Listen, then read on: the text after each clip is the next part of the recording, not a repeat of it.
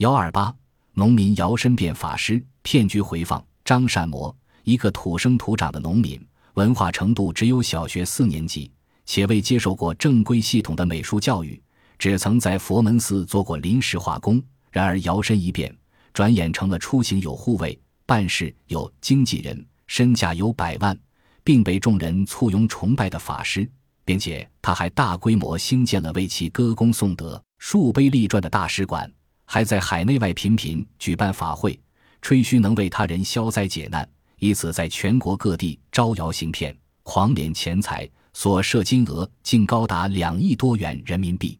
那么，一个普通的农民是怎样达到如此登峰造极的地步呢？这要从十五年前谈起。一九九二年，香港人伍文涛到佛门寺参观，意外地发现了张善模剽窃而成的画，觉得其在作画方面很有天赋，遂萌生了一个邪念，利用张善模来谋取钱财。伍文涛经多方打听，找到张善模说明来意。贪图钱财的张善模很爽快地答应了伍文涛的请求，两人遂密谋起了方案。伍文涛先是利用电视、报纸等大众媒体造势，以无法考证的全国文艺大会的名义，将被佛门寺赶出门的临时画工张善摩吹捧为无所不能的圣人，并冠以“东方救世主”的称号。一时间，张善摩的名字遍布全国各地，同时也有不少民众前来拜访。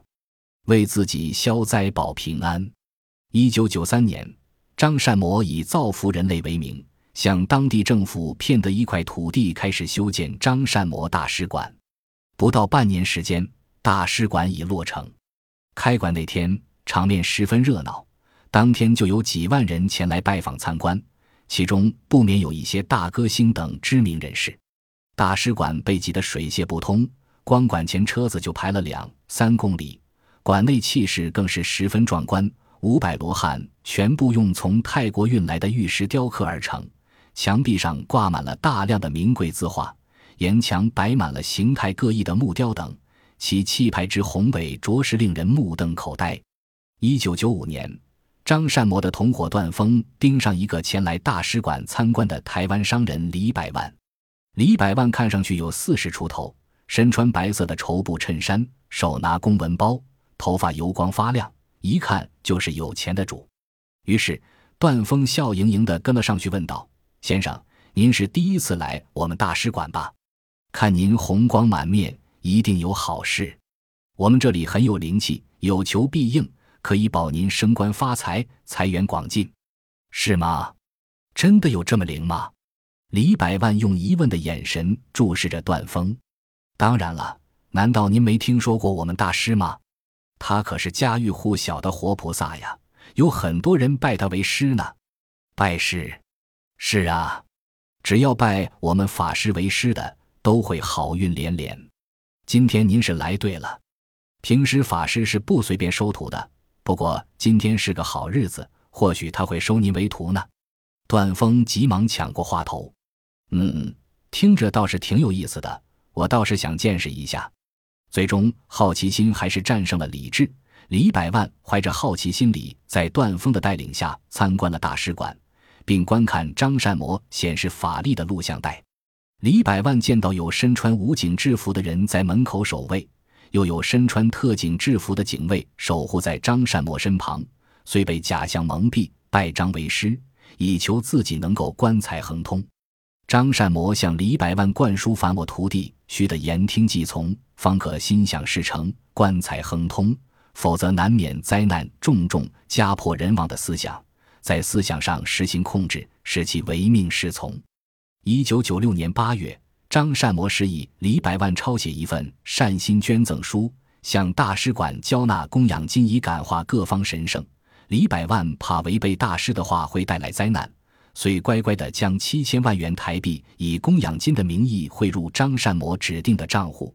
一九九八年五月，张善模又以在广州修建大师法场为由，向李百万借款三千万元人民币，购置了一块地。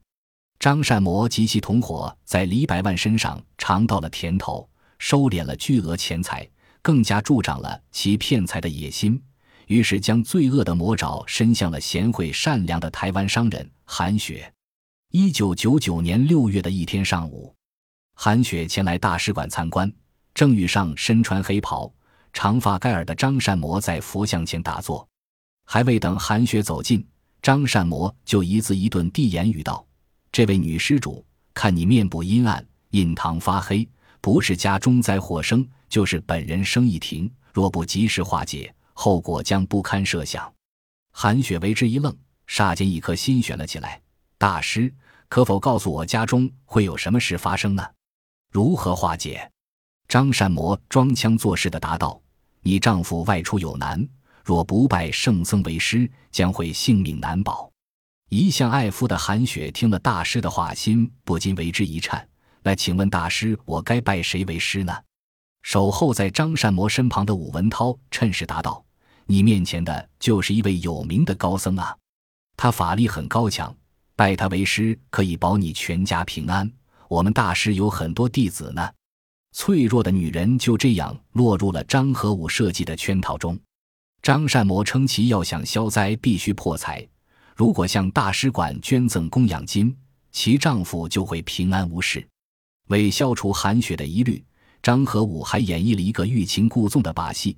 武佯装要将一张存有一亿港币的信用卡捐给张做供养，而张却故意不收，以使旁边的韩雪误认为其是只办好事不收钱。韩雪想到自己心爱的丈夫经常外出工作。狠下心，将自己积攒的一半积蓄五千万元人民币汇入张的账户。丧心病狂的张一伙，在先后诈骗上亿元之后仍不满足，在二零零一年四月，张利用诈骗李百万所得那块地皮，谎称要建慈善中心，再次骗得韩雪四千万元的房款。在随后的日子里，张和武等一伙人打着宗教的幌子，制造、散布迷信邪说，蛊惑。蒙骗他人，在海内外共诈骗二点七亿元人民币，直到二零零二年八月，警方将其抓获，张的庐山真面目才公布于众。骗术揭秘：张善魔能够以法师的身份名震遐迩，使几万人拜倒在他名下，究竟使用了哪些方法呢？一、利用人们好奇、无知或迷信的心理来骗取钱财。在现实生活中。人们对于自己或亲人有关的健康、婚姻、事业、情感等话题总是十分关注和敏感。骗子正是抓住这一点，对受骗者施加心理暗示，使其无意识地陷入其精心设计的圈套中，然后加以行骗。二、从众的心理，独自一人处于某种环境中，可能会警惕性高些，不容易上当；若还有他人，就往往觉得比较安全，别人怎么做。自己也会跟着做，很多骗局中都会有托，他们的作用就是利用从众心理诱人受骗。三、利用摸、听、套、下方法诱人上钩。所谓摸，就是事先摸清自己所设摊位的那一带的情况，摸准不同年龄的人的基本特点。所谓听，就是想方设法让求算的人先开口，多讲话，弄清他的心事。所谓套。则是用一种模棱两可的话去套对方的事情。所谓下，就是编造一些触犯神灵的鬼话吓唬对方。如果在现实生活中遇到这种情况，我们该如何预防呢？骗子的花招让人防不胜防，要防止受骗，还应从加固自己的心理防线入手。首先，遇事要冷静处理，不管碰到什么紧急情况，不要头脑发热、手忙脚乱，给骗子可乘之机。即使问题是真的，着急也没用，还需冷静的去想办法解决。其次，不管听见什么、看见什么，都要多想一想，三思而后行。其实许多骗局都是一层窗户纸，仔细推敲就会发现其中的漏洞。千万不要人云亦云，要有自己的主见。最后，不管遇到什么问题，一定要通过正规渠道解决，不要想投机取巧，这样骗子就会无从下手。骗案违法。张善谋等人的行为已构成诈骗罪。本案中，张善谋假扮法师，隐瞒真实身份，并与武文涛、段峰等人打着宗教的幌子，制造、散播迷信邪说，合伙诈骗李百万、韩雪等人财物共计人民币二点七亿元，已严重构成诈骗罪。对于张善谋等人的共同诈骗行为，应当以行为人参与共同诈骗的数额认定其犯罪数额，并结合行为人在共同犯罪中的地位、作用和非法所得数额等情节依法处罚。